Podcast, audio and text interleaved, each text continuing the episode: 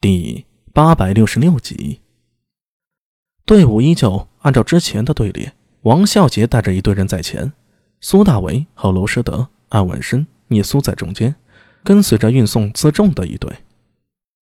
这一队由崔器带领，比起来时的简陋马车，又多出几千头羊。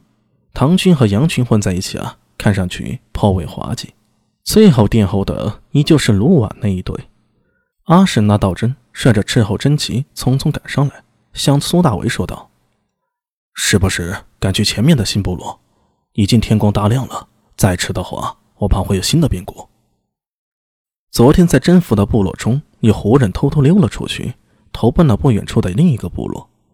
唐军最怕消息走漏，所以早早动身，就是为了去把这个漏洞给补上。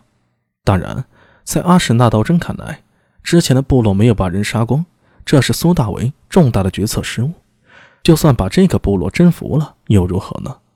一个个部落都推行王道，留下养马给他们，这就是妥妥的资敌。你不能去考验人性啊！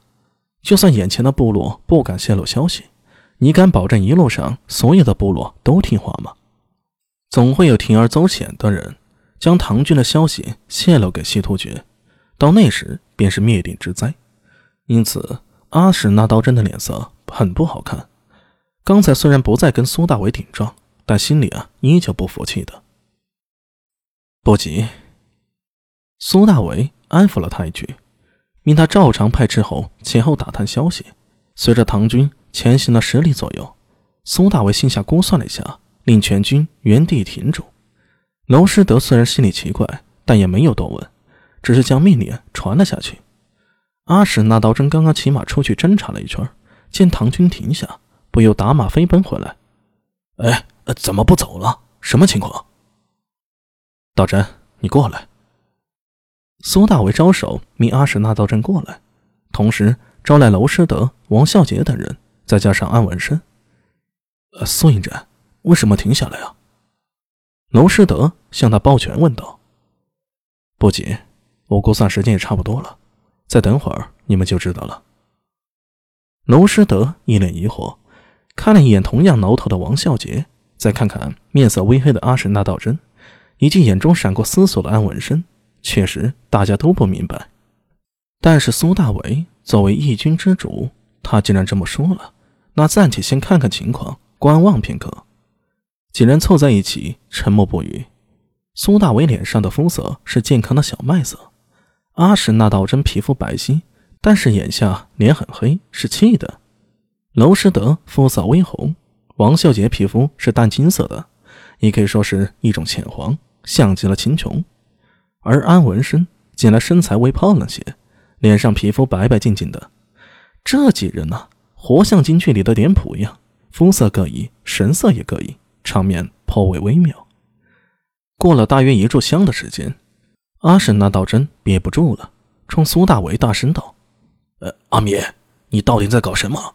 才走出神域里就停下来了，何不一鼓作气到下一个部落，我们再休整？”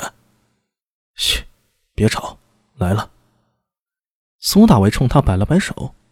阿史那道真一愣：“阿弥这是在打什么哑谜呢？”一旁的安文生耳朵微动了动，扭头看向来路，就是他们离开部落的方向。此时。唯有烟尘扬起，凝神细听，还能听到细碎的马蹄声。再过片刻，有一骑从那方向赶来。阿史那刀真脸显讶然之色，因为他发现赶来的赫然是斥候营里的人。这人什么时候落在后头了？为何这个时候出现？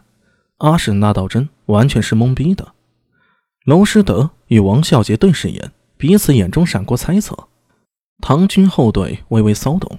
但没接到命令，卢绾命大家提神戒备，等看到唐军的斥候，这才放松下来。片刻之后，斥候飞奔到苏大为中军的位置，在马上插手道：“苏一真，果然如你所料，有人从那里逃了出来，一共往两个方向。赵虎儿已经分头带人跟上去了。好，辛苦了，暂且归队。”苏大为点了点头，然后目光转到一脸懵逼的阿什纳道真身上。我命赵胡儿盯着方才的部落，现在他带人跟上去。如果我料得不错，这两人便是部落酋长向突厥人传信的信使。阿米，你……阿史那道真犹如在梦中喃喃道：“你什么时候让赵虎儿留下盯梢的？我怎么不知？我一句命令便成，没告诉你，你自然不知道。”苏大为丢下一句啊，目光转向王孝杰。王孝杰，末将在。王孝杰一个机灵，本能的插手听命。我命你即刻带队，在斥候的带领下赶至昨天新发现的部落。据斥候回报，那个部落也不过六百余人，虽然他们有所防范，但实力不如我军。我命你将其控制住，可有把握？回营阵，给我一个时辰，保证将他拿下。王孝杰猛地一抬头。脸上现出喜色，只有多立军功才能得到封赏，军功便是军人的命啊。